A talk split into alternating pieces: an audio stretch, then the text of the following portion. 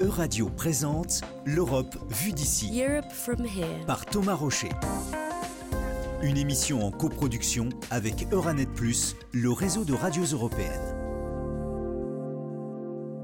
Le 3 juin dernier, le Conseil européen a adopté un sixième paquet de sanctions contre la Russie, comprenant un embargo sur le pétrole importé par voie maritime. Cela représente les deux tiers des importations de pétrole provenant de la Russie.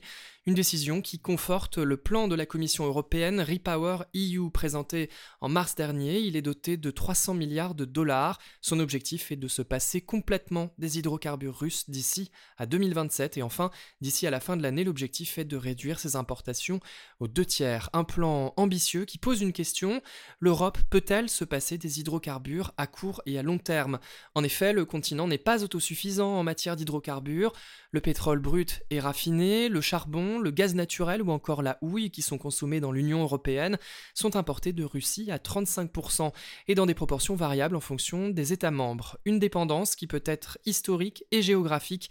C'est ce qu'explique Anna Créti, professeure d'économie à l'Université Paris-Dauphine, directrice scientifique de la chaire économie du gaz naturel. On peut tracer une frontière qui est euh, relativement simple, dans le sens où on peut euh, chercher après des statistiques euh, détaillées. Mais en gros, plus on est à l'est, plus les pays sont dépendants de la Russie. Et ceci pour deux raisons. Une qui est euh, historique, euh, ce sont des pays qui étaient quand même dans la sphère d'influence russe. Et la deuxième, c'est une raison géographique. Cette même proximité fait que ces pays sont plus facilement liés à la Russie qu'à d'autres pays. Plus on est à l'est, plus les cartes qu'on peut tracer de la dépendance à la Russie auront, on va dire, un couleur foncée. Et plus on va vers, euh, après, la, Méditerranée ou la mer du Nord, donc euh, la possibilité de, s'approvisionner, d'importer via la mer, cette dépendance diminue. Enfin, Anna Créti le rappelle, les hydrocarbures russes recouvrent des usages très variés. De manière générale, on a les transports, la production d'énergie, la chimie et euh, l'agriculture. Il y a euh, les euh, fertilisants. Quand on parle d'énergie, le gaz est soit utilisé directement, soit utilisé pour produire de l'électricité. Le pétrole a une importance très très forte pour les transports parce qu'il est euh, transformé en carburant, donc ce sont les produits raffinés. Il intervient également dans la pétrochimie. Ça fait une palette assez vaste d'usages. Concernant l'embargo sur le pétrole importé par voie maritime, décidé au début du mois par le Conseil européen, il n'y a pas de pénurie à craindre car il existe plusieurs alternatives. Les pays de l'OPEP, la Norvège, le Venezuela, mais aussi les États-Unis. Oui, mais voilà, ces pays ne produiront pas davantage sans contrepartie. Ils vont se faire prier quelque part pour montrer à quel point ils sont importants. Conséquence de tout cela, ils vont le faire, ils vont faire un- le maximum pour ne pas complètement ouvrir les vannes de façon à soutenir les prix, avoir des- un prix du pétrole élevé. Des prix de l'énergie tirés vers le haut et forcément cela va entraîner des conséquences économiques qui vont entretenir la boucle inflationniste dans laquelle on se trouve aujourd'hui. Du côté des industriels, ils vont subir la même euh, hausse de prix. Ils vont répercuter aussi cette hausse des prix euh, sur, euh, sur la production. Cela est aussi euh, à l'origine hein, de la boucle inflationniste euh, qu'on voit déjà. Après, il y a des fortes hétérogénéités euh, selon euh, la caractérisation euh, de chaque pays européen. L'Allemagne, c'est un pays qui utilise énormément le charbon pour la production d'électricité et ils produisent des biens comme par exemple tout ce qui est automobile, la filière de l'acier qui utilise énormément d'énergie et qui donc va doublement toucher leurs économies. Voilà, des prix de l'énergie qui vont rester importants et sur le long terme.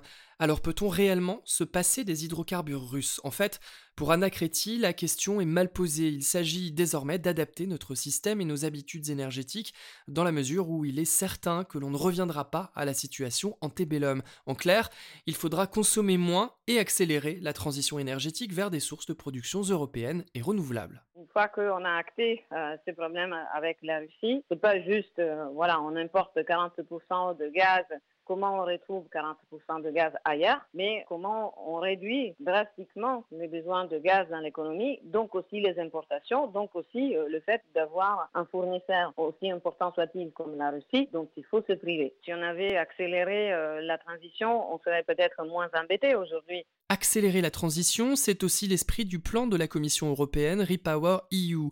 Présenté le 18 mai dernier, il a vocation à mettre l'Europe sur les rails de l'indépendance énergétique. Tim McPhee est porte-parole de la Commission européenne en charge de l'énergie et du climat. En fait, il y a une double urgence à transformer le, système énergétique. La, première, c'est de mettre fin à la dépendance des les combustibles fossiles russes euh, mais aussi l'autre enjeu, c'est l'enjeu euh, climatique. La Commission a, proposé d'abord d'augmenter l'objectif légal de 40 à 45% d'énergie renouvelable dans le mix énergétique de l'Union européenne d'ici 2030. On a rédigé une stratégie spécifique en matière d'énergie solaire euh, qui vise à doubler la capacité d'ici à 2025. Il y a un plan d'action aussi pour le biométhane. On a fixé un objectif de produire 35 milliards de mètres cubes d'ici 2030. 35 milliards de mètres cubes, cela équivaut à multiplier par 10 la production européenne actuelle en construisant 5000 nouvelles usines. Le biométhane, c'est donc une des alternatives que la Commission européenne met en avant pour parvenir à ses objectifs. Mais la route est encore longue en la matière, 2 petits pourcents du gaz consommé en France sont issus de la méthanisation.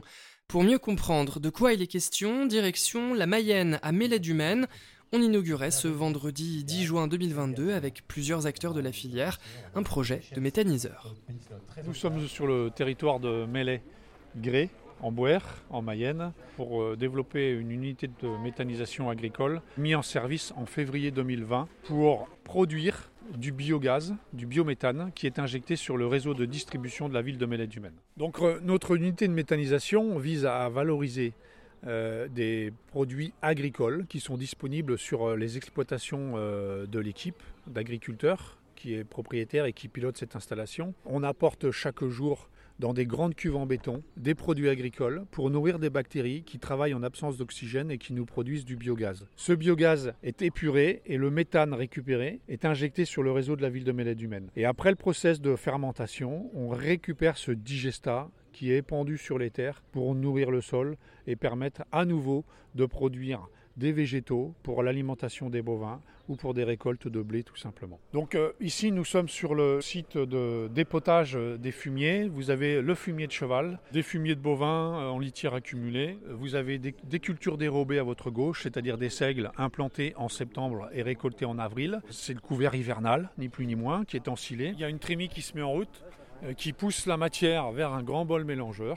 C'est comme un thermomix. Et après, à intervalles réguliers, cette pompe aspire la matière et l'envoie dans le méthaniseur principal. Le méthaniseur est chauffé entre 38 et 40 degrés. Le but, c'est de reproduire l'estomac d'un bovin, une panse de bovin à très grande échelle. Dans cette grande cuve se développent des bactéries, se produit une fermentation. Ces cuves sont couvertes par des ciels gazeux qui servent à réceptionner le biogaz. Lui circule derrière nos bâtiments, mhm. est acheminé vers le poste d'épuration où là, le biogaz subit euh, plusieurs traitements. Ce gaz est odorisé et il est injecté sur le réseau de distribution. Une innovation, c'est le stocker qui permet de lisser les attentes des consommateurs de méthane et nos contraintes d'exploitation. C'est les équipements que vous voyez derrière, là, le, le container et les grosses bonbonnes blanches qui nous permettent de stocker euh, des quantités importantes de méthane. Les technologies liées au biométhane sont en plein développement et de nouvelles font leur apparition, comme l'explique Rami Hariri, chargé du développement du biométhane chez GRDF. Alors, ça, c'est la première étape hein, du gaz vert. On estime qu'il y a plusieurs générations de gaz vert. Il celle-là qui est la première, une technologie qui est mûre, on le voit bien, ça se développe. Maintenant, pour décarboner à 100%, il va falloir passer d'autres paliers technologiques. Il y en a plusieurs. Il y a la pyrogasification, c'est en gros, on prend des matières, euh, des issues de bois, des déchets un peu euh, complexes à faire fermenter, on les chauffe de manière très très forte, sous haute pression, et on en récupère des gaz. Aujourd'hui, les premiers sites de pyrogasification vont commencer à se lancer, ce qui fait que dans 10 ans, ben, on aura un autre type de gaz vert. Et enfin, la troisième génération, c'est le gaz de synthèse. On va créer une nouvelle molécule de, biogaz qui est une sorte de méthane de synthèse. Et tout cela fera le mix gazier horizon 2050. Aujourd'hui, la part du biométhane dans le mix énergétique européen est faible, mais pour Rami Hariri, il sera possible de se passer complètement du gaz russe à moyen terme. Aujourd'hui, on est à environ 2% du gaz qui circule dans la localisation, qui est du gaz vert, c'est-à-dire des molécules issues de sites comme celui-là. On se projette à euh, l'équivalent de ce qu'on a fait dans 2 à 3 ans. À horizon 2030, nous serons capables d'atteindre 20% si les pouvoirs publics appuie. Si l'Europe, notamment par rapport à son envie de sortir du gaz russe, continue à appuyer, on a une technologie mûre qui existe, des porteurs de projets qui sont motivés, il faut continuer à appuyer ce développement. On peut complètement sortir de la dépendance au gaz russe. Le gaz russe, c'est 17% en France. Donc, euh, ce que je viens de dire sur notre ambition d'arriver à 20% en 2030, on peut l'atteindre. On peut l'atteindre. On est très loin euh, d'avoir une saturation du marché. Donc, les 17%, les 20% sont complètement atteignables. Et donc, on peut sortir de cette dépendance au gaz russe en France. Si on se regarde à la maille européenne, les pays n'ont pas la même dépendance au gaz russe. Et les pays n'ont pas la même maturité face au biométhane. On était il y a quelques années pas très bien placés. on commence à être de mieux en mieux placés. Donc, on commence à avoir par rapport aux autres pays, beaucoup de sites en production en biométhane. En nombre de sites, on est le premier, pas forcément en puissance. Euh, oui, euh, l'Europe a euh, affiché une volonté de mettre plusieurs dizaines de milliards d'euros en aide à développement du biométhane. Nous, il faut qu'on se positionne comme un leader de la filière en Europe. Et je pense que c'est ce, statut de leader qu'il faut garder en Europe pour continuer à avancer sur le développement du biométhane. C'était l'Europe vue d'ici. À retrouver en podcast sur euradio.fr. Une émission en coproduction avec Euranet Plus, le réseau de radios européennes.